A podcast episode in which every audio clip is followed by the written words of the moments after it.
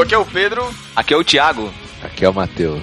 Estamos no barquinho hoje, uma edição express para falar de novo da Bíblia Freestyle, agora versão do diretor. Estamos aqui com o nosso diretor da Bíblia Freestyle, pastor Ariovaldo Júnior. E aí, beleza, galera? Tranquilo? Ele está aqui para responder as críticas que todo mundo fez, vai mandar todo mundo naquele palavrão, tô brincando. A gente está aqui para a gente está aqui para aproveitar os comentários de todo mundo e dar oportunidade para o Ariovaldo falar, né? Lógico, a gente gravou o podcast sem ele, justamente para ficar mais fácil da gente poder xingar e criticar o trabalho dele. Exatamente. Mas aqui a gente está dando a oportunidade justamente dele trazer, falar, explicar mais sobre o trabalho. Bom, beleza, vamos lá. Muita gente tem questionado, né, a questão do, do porquê desse projeto, do porquê que eu tenho levado isso a sério do porquê que eu comecei a fazer esse tipo de coisa. E na verdade, é, eu acho que muito do barulho que tem sido provocado é meio que besteira mesmo. Porque na verdade a única coisa que eu tô fazendo é escrever aquilo que nós já falamos no nosso dia a dia. Quando a gente fala, quando a gente vai evangelizar, quando a gente vai pregar num culto, é normal parafrasear o texto bíblico contando ele com as suas próprias palavras. O problema é que eu acho que eu sou um pouco mais retardado que a maioria da população brasileira, né? E eu resolvi escrever isso, cara. E aí, por conta disso, eu estou sendo apedrejado. Eu percebo que, basicamente, há críticas assim diferenciadas. Tem gente que faz críticas que, que fazem algum sentido, mas boa parte das pessoas está provocando umas, assim, umas críticas estúpidas, né? Então, o propósito desse texto, num primeiro momento, era só quebrar o preconceito com relação às escrituras, fazer com que gente que despreza a Bíblia, gente que não tem saco mesmo, cara, gente que nunca teria contato com o texto bíblico, tivesse a oportunidade de falar: cara, essa história é muito sinistra, sério que isso está na Bíblia? Se isso se cumprir, toda a intenção inicial do projeto vai ter sido alcançada.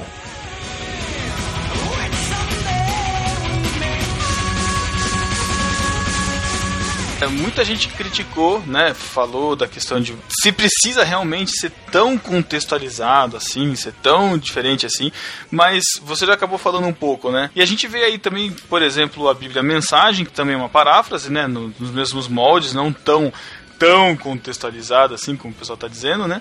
E também a gente tem essas bíblias infantis, né? Que a gente vê, que o pessoal também comentou no, no site, né? Que também são maneiras diferentes de você interpretar a palavra, né? Principalmente bíblia infantil, que é, reduz muito o sentido e simplesmente a, a historinhas, assim mesmo, né? O que você vê, assim, Ariovaldo, do grande problema, assim, em, em se contextualizar as coisas? Porque as pessoas estão olhando isso como um grande problema de você contextualizar no escrito. Qual, qual que é o, o grande problema de você contextualizar? É, as pessoas é, que estão apontando a coisa de maneira equivocada estão falando que eu estou é, vulgarizando a palavra, que eu estou deturpando o sentido. E isso é besteira, cara. Isso aí é papo furado. Porque na verdade eu não estou vulgarizando nada, não fui eu que criei essa linguagem. Essa é a linguagem dos seres humanos normais, que não nasceram dentro de igrejas e que ficam falando um monte de jargões que ninguém entende. Uhum. Eu sei que, obviamente, por eu conviver com, com pessoas de verdade, que têm problemas de verdade, acaba que, que eu tenho mais contato com isso que a maioria do, dos evangélicos vai ter.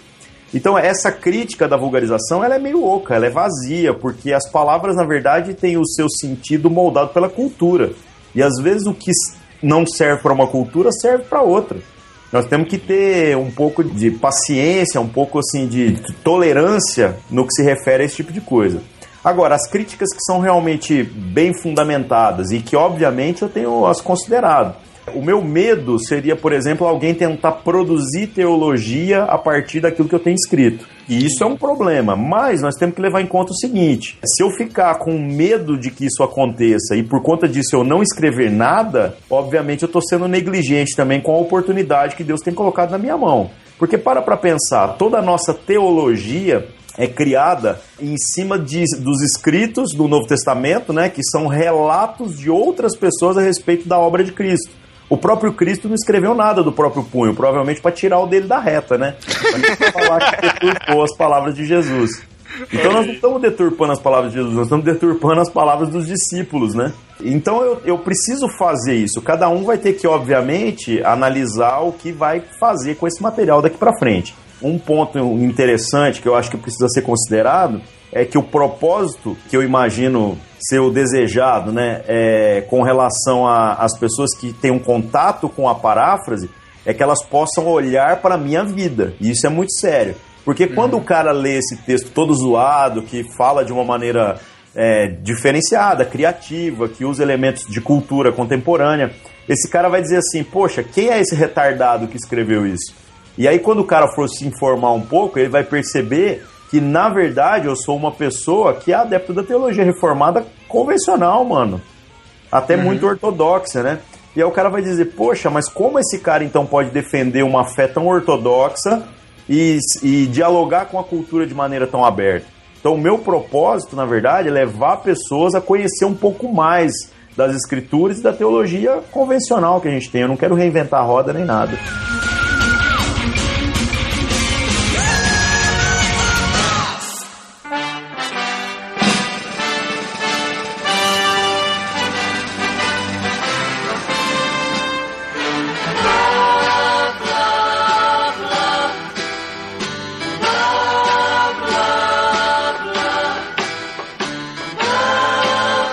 Conversando até mesmo com o Melhoranza no pod, durante o podcast, ele disse que ele disse uma frase muito interessante. Falou assim: ó, essa, se você está escandalizado, essa Bíblia não é para você.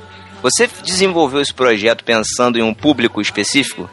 Ah, com certeza. Eu pensei nas pessoas que não leem Bíblia, gente que jamais pegaria no texto bíblico. E algumas pessoas dizem assim para mim: ah, por que você não muda o nome então para paráfrase freestyle? Eu falo, pelo amor de Deus, cara, eu vou mudar porque ofende a consciência religiosa do evangélico? Eu tô cagando e andando pra consciência religiosa do evangélico. Ah, a verdade é a seguinte: ah, o cara não é evangélico, ele não tá se dizendo então é conhecedor do caminho de Cristo, ele não tá te dizendo que é salvo. Então, irmão, vai com Deus, fica salvo aí na tua igreja e me deixa quieto. Agora, a realidade é que tem um monte de pessoas que tem preconceito com relação à Bíblia. E o povo não leu a Bíblia, cara. Então, eu associar o nome Bíblia ao projeto faz com que ele ganhe visibilidade. E então, esse, qual que é o público que eu desejo alcançar? As pessoas que nunca leram Bíblia ou nunca leriam por preconceito. Aí um amigo mostra pro outro, fala, não, você tem que ler aquele texto, cara, aquilo lá é diferente de tudo que você já viu. Se a pessoa se apaixonar, cara, pelas histórias, por aquilo que a palavra de Deus tem, assim, que, que é único, os valores que estão ali no meio daquele texto e que tem sido um esforço eu manter isso no meio, às vezes, de tanta informalidade, né? Mas é, se a pessoa se apaixonar por esse texto, eu tenho certeza que ela vai, ela vai entender muita coisa que Deus está querendo falar na vida dela. Ela vai ser levada a buscar um conhecimento maior a respeito das coisas de Deus.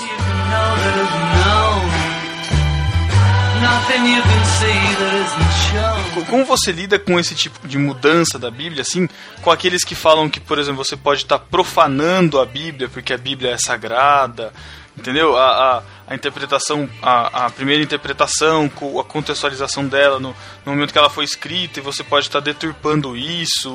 Como que a gente pode enxergar a freestyle nisso, assim, cara? Eu percebo que as pessoas têm uma, uma dificuldade em entender o processo de tradução, né? É, as pessoas não sabem como que a Bíblia é traduzida. Elas não fazem ideia da, da necessidade de adaptação que faz parte do processo, do quanto que uma série de coisas foram é, meio que explicadas, o quanto que você tem às vezes que trocar uma palavra por uma frase inteira para que, que o, o sentido se mantenha intacto. Então, na verdade, eu percebo que é, isso daí tudo é fruto de uma falta de conhecimento do cristão mediano. E de certa maneira, será que isso não é reflexo do, da qualidade do ensino teológico que a gente tem no meio da, da igreja evangélica? Nós temos pastores cabeçudos que sabem muita coisa, que ficaram a vida inteira dentro de um seminário lá lendo livros empoeirados, e isso é muito bom. Mas nós temos um público que está vivendo da espiritualidade do pastor e que acaba que não tem conhecimento dos processos por isso está idolatrando a forma, por isso está dizendo assim, não, cara, a Bíblia tem que ser assim. Deus não fala desse jeito, Deus não fala de outra maneira, senão usando tu, voz, jactância, opróbrio e outras palavras que ninguém sabe explicar o que significa, né? A NTLH foi queimada em praça pública no ano 2000, quando ela foi lançada. Só que agora ela já é usada em culto, cara. Então olha como é que a cultura muda, né? A NVI uhum. também, né, cara? Muitos falavam. Eu, eu é. lembro de um, de um, rumor que tinham satanistas no meio da. É, envolvidos na tradução da, da NVI, o pessoal espalhando essas notícias assim por causa é. da. Tem e hoje ela é considerada uma das Bíblias mais equilibradas, né? É, Uhum. tem uns sites fundamentalistas, né, aí que coloca desse jeito mesmo, que é satanista, obra de satanás. Cara, é muita teoria da conspiração, né? Pois é. A gente pode ver então assim que o, o grande problema se resumiria a pegar o texto, o texto da freestyle no caso, para tentar gerar teologia, como você disse, tentar gerar estudos mais aprofundados, eh, seria uma, uma leitura mais superficial mesmo. Então, o objetivo da, da Bíblia. né? Ah, com certeza. Eu acho que esse seria um temor. Mas, gente, vamos ser sinceros. É... A gente está falando de um texto voltado para um público que tem um- uma profundidade de conhecimento tal mediano. Eu acho que é muita besteira achar que esse povo vai gerar teologia, vai fazer coisas muito maiores e tudo mais. É por isso que nós precisamos fazer com que tudo no, no- na- das coisas que a gente produz. Aí eu não falo só esse material da Bíblia, eu falo os textos que a gente escreve, publica na internet, os vídeos que a gente grava, que tudo isso aponte para uma coisa que tem que ser explícita na nossa vida. Que na verdade nós não estamos reinventando a roda, nós estamos defendendo um fundamento que vem desde a reforma protestante. Nós não estamos reinventando nada, nós estamos simplesmente tentando contextualizar aquilo que os nossos pais é, estabeleceram. Nós não estamos pregando um novo evangelho, é a mesma coisa de sempre, né? É, isso a gente deixou claro. né, você até você ouviu o podcast, você viu que a gente deixou claro que isso. ah, você teve todo o cuidado de, de manter, né?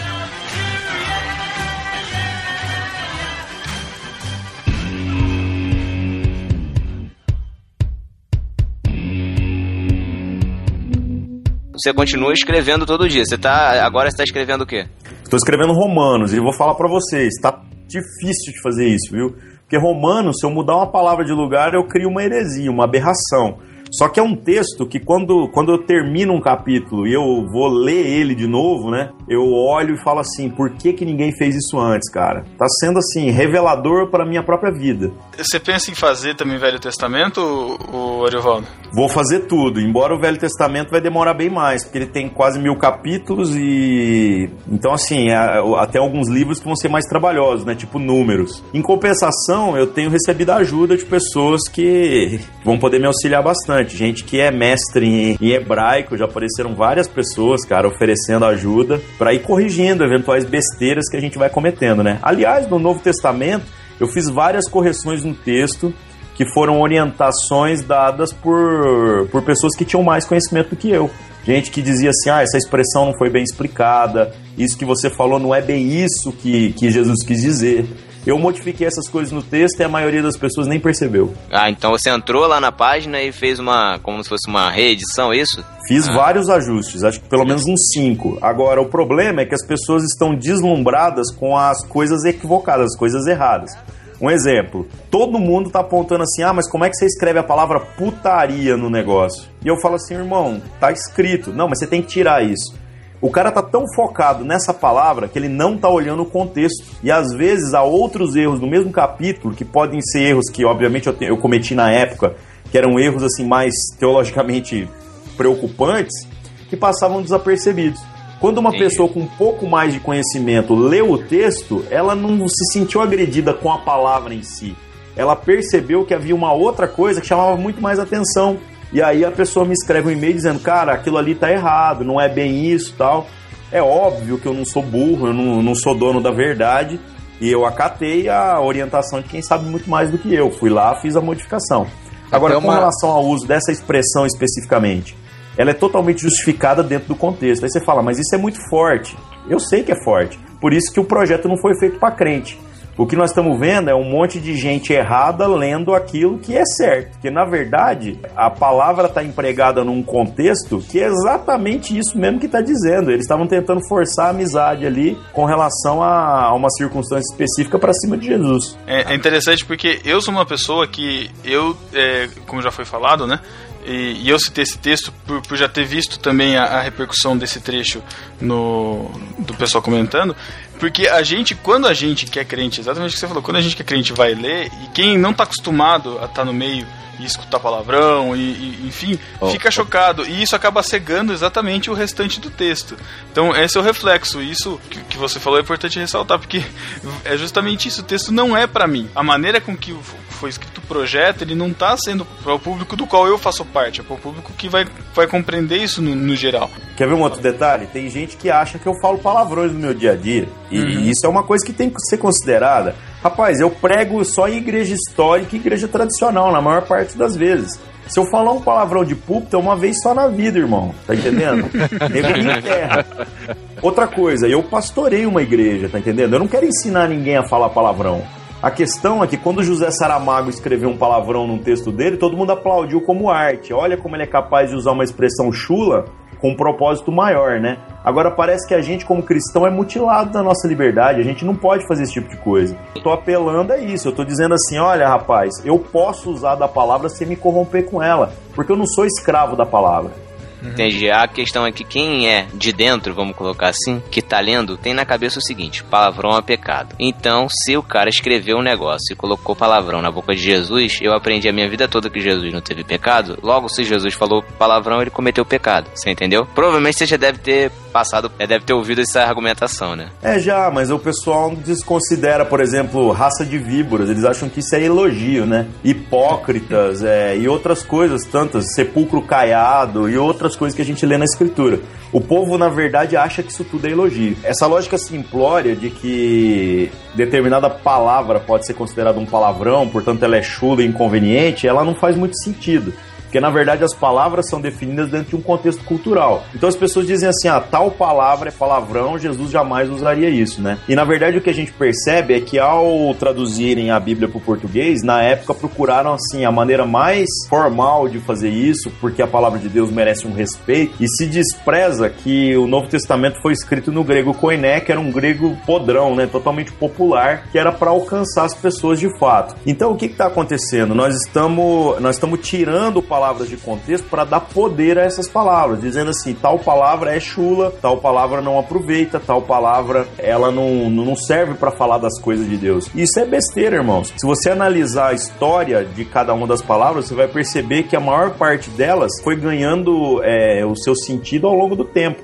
E às vezes aquilo que a gente diz que é palavrão dentro de uma cultura não é em outra. Então isso Entendi. tudo precisa ser considerado. Entendi. A sua intenção, então, colocando, agora analisando a, a sua intenção, e colocando aquela palavra nesse contexto, foi então reforçar o que Jesus estava querendo dizer, é isso? É, e para pra pensar, olha só. Os caras estão perguntando para Jesus o seguinte: uma mulher foi casada com sete homens que eram irmãos, seguindo aquilo que é a orientação da lei dava na época. Aí de repente é, morreu todo mundo, morreu sete caras e depois morreu ela também. A pergunta dos caras quando é assim, a quem ela pertencerá? Na verdade, o que, que isso significa, gente? O que, que, ele tão, que, que eles estão perguntando? A dúvida deles é a seguinte: essa mulher vai transar com quem no céu? É disso que se trata. A mulher pertencer a um homem se trata do quê? E Jesus então responde e fala: não, na verdade é não é assim que vai funcionar lá no céu. Nós vamos ser como os anjos. Os anjos, nós não vamos se casar ou se dar em casamento. E ao tentar enfatizar a ideia, eu coloquei isso. Falei assim, uai, vocês estão querendo me envolver nesse conceito aí, que é o conceito da putaria mesmo. Porque, na verdade, essa ideia não partiu de Jesus. É Jesus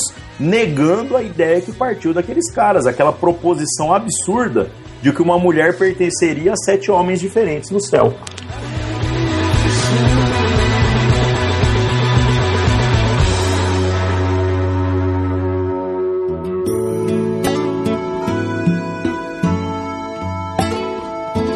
Ari, você, o Melhorança já falou um pouco no, no outro podcast, mas é legal ouvir de você. Você não se preocupa com a profecia, de estar tá acrescentando palavras a essa profecia? É, isso aí é bem engraçado, né? Porque, porque as pessoas, assim, estão tirando também esse versículo do, do, do contexto em que ele está colocado para tentar justificar um ponto de vista, né? Eu gravei um vídeo, inclusive, que está no site lá da Bíblia Freestyle falando sobre isso, mas é sempre bom repetir. Tirar coisas da escritura, da profecia ou colocar eu acho que tem a ver com outras coisas que muitas vezes não estão sendo observadas. Por exemplo, a teologia da prosperidade, cara, tira e coloca coisas na palavra de Deus o tempo inteiro. Eles tiram aquilo que não convém quando vem com esse discurso oco de promessa, de que Deus vai fazer, de que você vai dar uma oferta aqui, vai receber não sei quantos mais, né? E também colocam quando eles querem que você faça a vontade deles. Eles prometem coisas que Deus nunca prometeu. Isso é um absurdo. Isso deturpa o sentido da palavra de Deus. Isso deturpa os princípios daquilo que é o evangelho. Então isso deve ser condenado. Agora, esse papo de levar um negócio ao pé da letra, dizendo assim, não, porque se você colocar um tio ou uma vírgula, se você mudar qualquer coisa na palavra, olha, irmãos,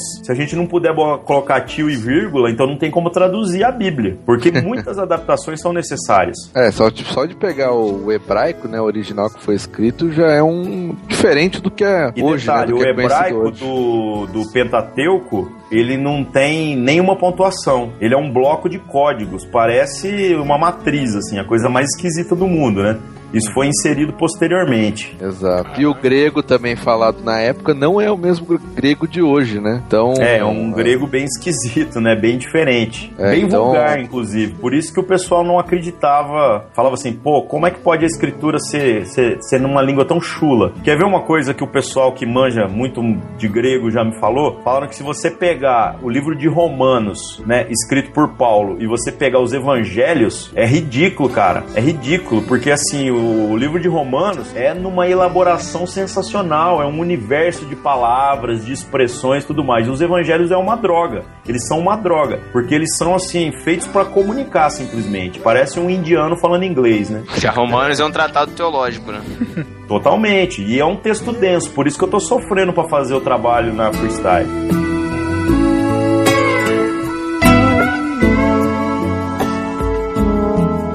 Agora falando sobre o projeto mesmo, cara, você tem gente procurado você, por exemplo, para fazer versões em outras línguas, cara? Tipo, pegar o projeto e fazer em inglês? Ou que tipo de ajuda, que tipo de, de expansão você tá, você tá pensando, assim? Freestyle em língua estranha, é isso? é, freestyle penteca, né? Seria engraçado. freestyle repeté. É, o que eu tenho assim de mais sólido hoje é em espanhol. Já tô trabalhando com uma equipe aí e estamos pensando. Agora em inglês, teve eu tenho alguns capítulos de Mateus que foram traduzidos por algumas pessoas que se colocaram como voluntários e tal. Eu achei que o trabalho ficou até legal, mas é, o problema é que está é, sendo feito por brasileiros e isso me preocupa. Ah, o é. trabalho que, que eu tô vendo de fazer em espanhol está sendo feito por peruanos. Então hum, é um hum, negócio legal. bem mais legal, né, cara? Porque é gente que manja na hora de adaptar as expressões e uma série de outras coisas. Mas não é um plano de domínio do mundo, não, viu? É um negócio assim, eu tô vendo como é que o negócio vai acontecer também, porque eu não tô ganhando nada, eu tô só gastando, né? É, é, bom, já, já vou deixar claro aqui, porque teve gente que não falou com todas as palavras, mas assim, você quer ganhar dinheiro com esse projeto ali? Mais ou menos, não é bem esse o lance, porque meu lance não é ganhar dinheiro, é gastar, né? Então, por exemplo, nós estamos aqui no nosso ministério estudando a possibilidade da gente abrir uma, um selo editorial. Qual que é a ideia disso? Primeiro, prover sustento para algumas pessoas, né? Algumas famílias, dentre elas a minha, né? Ajude uma família carente, a minha, no caso.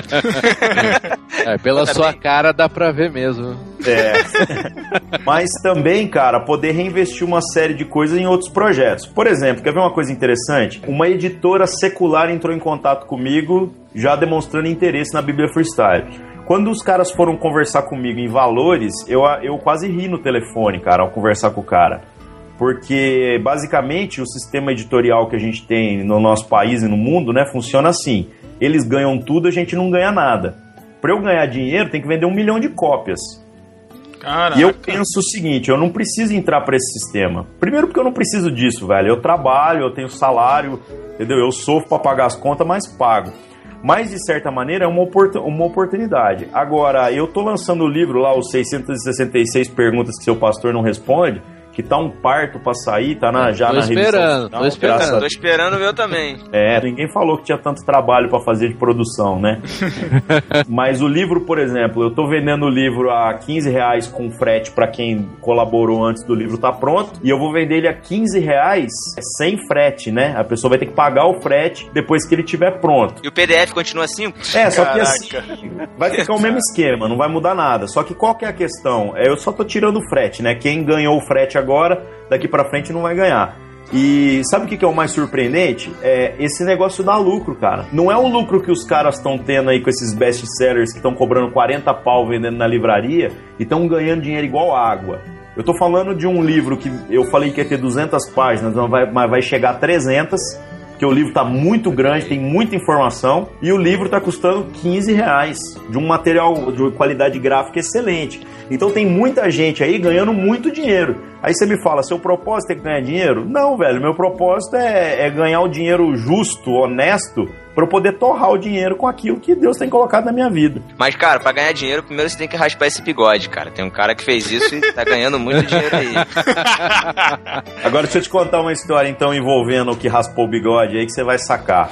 Quando ele saiu na Forbes e todo mundo lá desceu o cacete e tal, mostrando a fortuna que ele acumulou, ele falou uma coisa muito interessante. Ele falou assim: não, meu patrimônio na verdade é apenas de 6 milhões, que é o que eu ganhei com a editora. Enquanto todo mundo estava focado na Forbes, eu estava focado nisso que ele falou. Ele está dizendo que ele pode comprovar um lucro de 6 milhões com a publicação de livros. E aí eu te pergunto, por que, que a gente então não está trabalhando dentro dessa perspectiva? Tá entendendo? A gente pode uhum. levantar de repente grana para os nossos próprios ministérios sem ficar espolando gente em gasofilácio e sem também ficar cobrando esses preços absurdos que estão cobrando de livro. Se ele ganhou 6 milhões, 1 milhão para mim tá bom, cara. Já resolve o meu problema do meu ministério e das outras três famílias pastorais que tem lá na minha igreja, entendeu? Uhum. Então, gente, é uma oportunidade. A gente tem que também ser um, deixar de ser bobo e aprender a trabalhar com as ferramentas que estão na nossa mão. Sem perder os valores do reino. É lógico. A minha ideia é distribuir, cara, é fazer um negócio correr. Tanto que, por isso que eu tô fazendo num preço barato. Se eu quisesse, na verdade, o glamour da coisa, eu entrava pro esquema, eu entrava pro sistema. E tenho a certeza que propostas não faltam.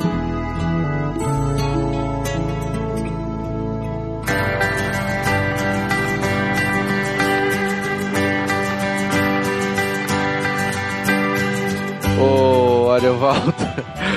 As pessoas têm perguntado nos comentários, cara. Depois da Bíblia Freestyle, você vai começar a cheirar a Bíblia?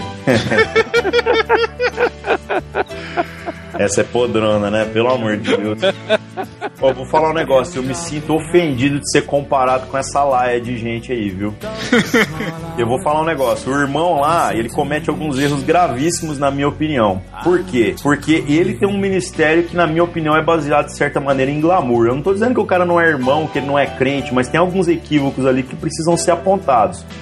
Por exemplo, esse negócio de cheirar a Bíblia, achei isso estúpido, cara. É o marketing pelo marketing. Eu não tô uhum. afim, sinceramente, de me envolver com isso. Outra coisa, é o cara grava uns vídeos, põe na internet aí, que ele não explica nada. Ele fez uns vídeos falando assim: ah, eu vou falar um pouco sobre algumas coisas da Bíblia. Os caras perguntam o que a Bíblia diz sobre tal assunto. E acaba que ele nem responde, né? Ele fala a opinião dele sobre outras coisas. Na boa, cara, eu não, eu não tô nessa vibe, eu não tô querendo me promover. É, se eu quisesse, na verdade, vou falar para vocês: é fácil, viu? Não é difícil difícil não. Proposta pra gente vender a alma é o que não falta. Mas o que eu tenho lutado é para tentar viver com o mínimo de, de ética, de dignidade e sempre cercado de bons amigos. Porque na hora que eu começar a raspar o bigode e vender a alma igual outros fizeram por aí, eu quero que os irmãos atirem em mim para matar, para não dar tempo de eu me corromper. Cara, isso é, isso é pesado, cara. Você falou é pesado. Pode contar não, com o pessoal do No Barquinho que a gente já tá com a, já tá com a metralhadora apontada pra sua Não, metralhadora não, canhão. Pode, pode. o canhão. A gente arrasta aqui o canhão no conversa e pode deixar que a bala vai na sua testa. Não, mas é isso mesmo. A gente, a gente tem que aprender a se expor. Você quer ver uma coisa que me ofende profundamente? Pastor, cara, no geral, considerar é, rede social como mural, tá entendendo? O cara vai lá e só fica falando assim, ah, é porque essa semana Deus tem as bênçãos, não sei o que lá nessa semana a nossa igreja vai fazer tal coisa. Pelo amor de Deus, cara. O cara pegou o mural da igreja e transferiu pra, pra internet. Eu acho que se a gente está disposto a viver com as pessoas dentro das redes sociais, nós temos que começar a se rasgar. E se rasgar é também estar tá disposto a ouvir críticas. É a gente também entender que tem que ter gente próxima a gente para falar as besteiras e a gente tem que ouvir, a gente tem que ponderar aquilo que está sendo falado. A propósito, né? Tem gente que me pergunta assim: você lê os e-mails que o povo manda te xingando? Cara, leio tudo, cara. Eu leio todos os comentários, as cartas de repúdio que as denominações estão me mandando. Tudo isso eu tô lendo, cara, porque de certa maneira isso também vai me moderando. Eu não quero também achar que eu sou o cara mais legal do mundo e que eu posso fazer aquilo que eu quiser sem levar em conta as consequências disso, né?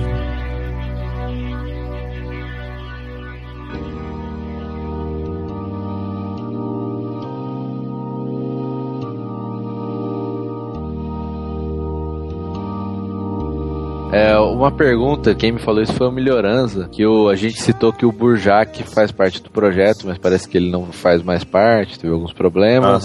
É, ele não faz parte mais, mas na verdade a crise dele era, era o apoio da igreja local e também da denominação, né? O Burjac é pastor batista, então o esquema dele é um pouco outro. Eu sabia que isso poderia acontecer, eu só não tinha certeza que iria acontecer tão rápido, né? Aham. E, mas desde o começo, quando eu conversei com ele, quando eu chamei ele para participar do projeto, é, eu falei para ele, falei, irmão, hora que não der, tá tudo certo, ninguém deve nada para ninguém. E ele agradeceu muito, ele disse que foi um tempo assim, um privilégio fazer parte do negócio. Ele é um amigo mesmo, é um cara que. Ele é lá de Goiânia, cara, não é meu vizinho, né? Mas ele é um cara que eu confio demais, que tem uma boa teologia, tem uma boa cosmovisão e que foi muito bom as coisas que ele produziu. Então, de certa maneira, assim, eu desassociei o nome dele de todo o projeto e agora eu tô vendo o que, que vai ser daqui para frente. Eu queria transformar isso tudo num projeto mais colaborativo, mas eu tô com medo pelas outras pessoas. Porque de repente, assim, ah, um de vocês falar, eu quero ajudar, tranquilo. Mas eu tô com medo por vocês, vocês estão entendendo? Porque eu tomar as pancadas, eu sei onde é que dói. Eu sei qual é o ministério que está por trás de mim, entendeu? Eu sei o que a minha igreja pensa a respeito. É, agora, quando eu envolvo a, vida de outra pessoa no projeto, eu tenho que levar em conta isso. Eu não posso também ser irresponsável e deixar um irmão apanhar mais do que ele aguenta, né? Verdade. Se você quiser, a gente pode fornecer o Pedro pra passar o filtro PPP lá. Tá tranquilo retirar todos os palavrões da Bíblia. Cara, eu não. Eu não falo esse tipo de coisa, não. Mas é o você- que eu tava falando, eu prego em muitos lugares, acaba que não, não faz parte do meu dia a dia. Quando eu, eu uso essas palavras 99% das vezes na forma escrita. Eu escrevo coisas porque eu acho que as expressões são, são muito boas. Por exemplo, é, tem, não tem nada que substitui um foi foda, por exemplo, cara. Não tem, cara. Aí você fala assim: ah, mas esse uso é muito desgraçado. Eu sei que é desgraçado, mas não tem, não tem uma expressão. Foi legal. outro que é mais massa. pesado, né? É, é muito pesado, Foi, cara. foi bom paca. Nossa, paca. Paca, que coisa ridícula, né, cara? É Que é uma abreviação, na verdade, né? É, de pra caralho, né? É, exatamente. Que droga. Não, e ô, você sabia do significado da, da expressão caralho? Eu, já, eu li isso em algum lugar, cara. Eu achei que isso era lenda. Até que no ano passado eu recebi a visita aqui de um pastor português, ele veio lá conhecer nosso ministério, e aí ele confirmou que de fato é verdade. Ele falou que é o seguinte: é, as caravelas, quando vieram descobrir a América e tal, no alto do mastro, aquele lugarzinho que fica um otário lá com, com a luneta procurando terra, chama caralho. Ah, Então- aí, Pedro, onde você fica, Pedro? Eu não. não me vem colocar em lugar. É, não, e aí o que, que era interessante? Você imagina o seguinte: se o navio balança quando ele tá no mar, imagina lá em cima o quanto balança. Balança 10 vezes mais, né? Então era o pior lugar do navio. Então toda vez que você queria é, colocar um cara pra se ferrar porque ele tá te enchendo o saco, o capitão virava e falava: Mano, vai pro caralho. Qual que é o problema da nossa bom. cultura? O problema é que na nossa cultura tudo ganha é, sentido fálico, né? Isso. Então assim, caralho, pau, pinto, tudo, tudo aponta pra pênis. Isso é ridículo, cara. Isso é ridículo. Isso é uma, é uma vulgarização, uma sensualização que não faz o menor sentido. A gente deturpa, porque, irmão, pau não é pênis, cara. Pau é um pedaço de madeira só. É, o problema é a associação da, da cultura, né? E como a outra pessoa vai interpretar aquilo que você falou, né? Esse é o problema. Exatamente. Por isso que eu não quero usar a Bíblia Freestyle pra pregar no culto. Eu não faço isso na Perfeito. minha igreja, cara. Perfeito. Eu tenho toda a liberdade do mundo e não tenho a menor pretensão de que alguém faça na igreja dele. Isso é pra rua, isso é feito pra gente que vive no mundo real. ignite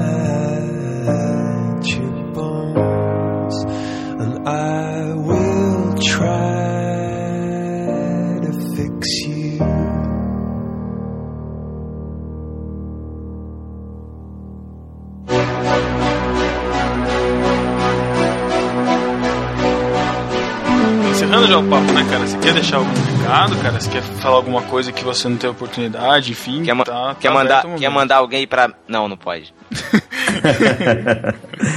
Ah, no geral, acho que o meu pedido seria com relação a- aos evangélicos aí que têm tido dificuldade com as formas, é, por favor, não entre no site. Não entre. Não quero não é seu pra você, view. cara. Tenha uma, tenha compreensão clara de que algumas coisas na nossa vida nós somos livres para consumir, mas não convém. E nesse caso, esse texto não convém. Da mesma maneira que bebida. Entendeu? Nós somos livres para beber, isso é fato. Jesus bebia vinho, esse papo furado de que o bagulho era açúcar é furado mesmo. Mas muitas pessoas não podem beber, porque elas entendem que se elas usarem da liberdade que Cristo garantiu na cruz, elas vão ser induzidas a coisas que vão levar elas ao pecado. Então, da mesma maneira, de repente está acessando esse tipo de material, está consumindo esse tipo de cultura, não faz bem. Então que cada um possa discernir aí quais são os seus limites com relação à cultura e que tenha respeito pelo trabalho que os outros estão fazendo. Eu só continuo a levar esse trabalho até o final por um simples fato. Tem chovido e-mails, chovido mesmo, dezenas de e-mails todas as semanas de gente contando bons testemunhos. Gente que resolveu voltar para a igreja, gente que diz que está há 15 anos dentro de uma igreja e nunca tinha conseguido ler um livro inteiro da Bíblia e que agora está entendendo. São tantos bons testemunhos que, rapaz, esse tanto de barulho que está sendo feito, de gente aí me apedrejando, chamando de anticristo e outras besteiras, eu não tô nem aí, cara. Isso não me afeta de maneira alguma, porque eu tô vendo o fruto do trabalho que, que Deus colocou na minha mão. Então, beleza, Ari, valeu, Zaço, cara, por ter cedido esse tempo com a gente aqui também. Cara, sucesso, que almas sejam convertidas, cara, pro evangelho mesmo através desse projeto e que pessoas sejam realmente tocadas pela mensagem, cara, independente de, de como ela for. Irmãos, só queria dizer uma coisa para vocês também. Dependendo das oportunidades que aparecerem, sabe? Tenho certeza que eu não vou desperdiçar, não. Eu creio num evangelho ao estilo Michael Moore, sabe? Eu falo assim: se algum dia, através desse projeto, eu conseguir um pouco mais de visibilidade em TV, sei lá, um Jô Soares, um programa de maior expressão, eu não quero poupar, não. Eu quero deixar claro que, que existem evangélicos que pensam, que creem num evangelho coerente, bíblico, sólido, que não é essa, essa, desculpa a palavra, mas é essa mesmo no caso, essa putaria que essa galera aí da prosperidade está ensinando, esse Deus vendido que está aí para servir o homem. Então, mesmo que essa oportunidade aí que possa porventura surgir no futuro seja a única, eu não quero vender minha alma, não. Eu não quero virar o, o pastor da Globo, entendeu? Eu quero, na verdade, aproveitar todas as oportunidades para falar sobre uma fé genuína e coerente. E por isso que eu espero que vocês me cobrem isso que eu tô falando aqui, para que eu não mije no barranco, né, na hora que a oportunidade aparecer. Beleza? Fica tranquilo, cara. O canhão já tá apontado pra tua testa. e o que tá feito aqui tá registrado, cara. Daqui dois, três anos vai ter gente escutando isso daqui, vai estar tá entrando lá no site cobrando isso de você também e revendo e todo o rumo que tá, isso tá tomando, cara. Isso é. O seu espaço aqui já tá garantido. Ah, velho, eu sou crente, cara. Eu prego as coisas direitinho, cara. Eu, eu prego cruz, eu prego graça. Eu, eu não tô aqui para viver do glamour. Tem nego me chamando pra conferência aí achando que eu vou chegar lá e ser o palhaço, entendeu? Eu dou voadora no meio do peito dos caras. Eu quero que não sobre nada mesmo. Ai, cara. Eu sou o mais sério de todos, cara. É que eu falo besteira só, é só esse o detalhe. Eu conto história cabulosa e tal, mas fora isso, eu sou sério. É. Fora tudo isso, eu sou sério. ah, beleza. Beleza, então, Ari, brigadão, cara, mais uma vez. E as portas estão abertas, cara. Sempre que você quiser trazer algum recado aí, a gente já fez propaganda do, do 666, estamos esperando chegar o 666, também ansiosos. Pra, quem sabe a gente não faz um programa também sobre o, sobre o livro, né? Quem sabe? Ah, vai ser legal, mano. E... Eu agradeço muito a, a. Não apenas a questão de divulgação que vocês têm colaborado, mas até mesmo o outro podcast aí que falou sobre a, a freestyle. Eu achei muito coerente, por isso que eu escrevi lá para vocês, entendeu? Eu achei muito coerente. Não, não houve nada assim que eu fosse remendar nem nada. A única questão que eu até comentei mesmo, que eu falei, ah, acho que uma coisa é ouvir outros falando a respeito, outra coisa é ouvir eu mesmo, né? E aí a gente decidiu fazer isso aqui, juntando comentários, a gente acompanhou a discussão, criou esse Express aqui para você trazer aí a, a, as suas considerações, né? Até para te dar um direito de resposta mesmo.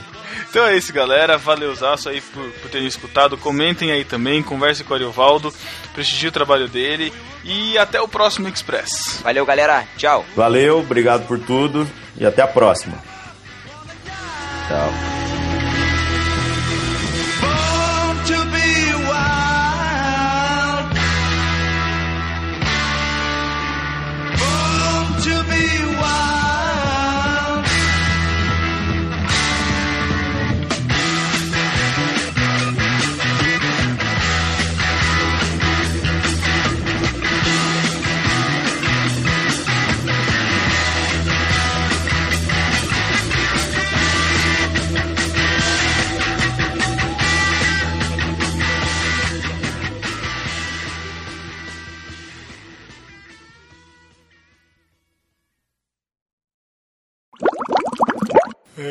Ari, beleza? Ari, continua com essa foto cagando aí, cara. Foto cagando? Qual que é? Ah, tô ligado. O cara fala isso e depois fala que é contra palavrão na Bíblia. Hipocrisia é falar que cagar é palavrão, né? Olha aí, Pedro. Olha aí, Eu Pedro. olha nunca aí. falei nada disso, cara. Olha aí, Pedro.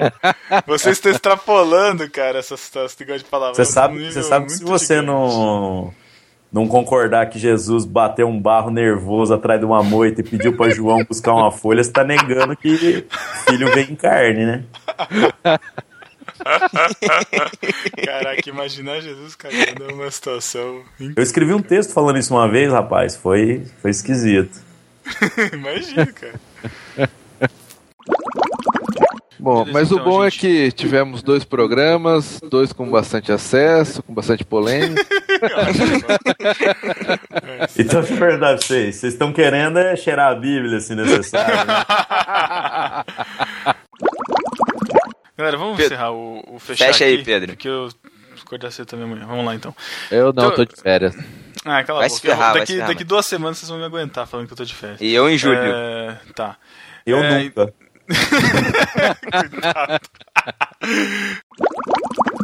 É Eu vou falar um negócio pra vocês que é muito sério. Olha, Malafaia e Claudio Hanna, depois que tirou o bigode, acabou pra mim. Duvido que vocês coloquem isso no podcast.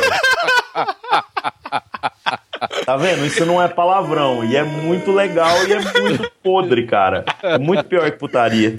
Ai, meu Deus do céu. Eu falei isso de púlpito já, irmãos. O quem presbiteriana. deu- o Não, Caraca, velho. botou lá, né? O que quem deu risada se acusou fortemente na igreja, né, cara?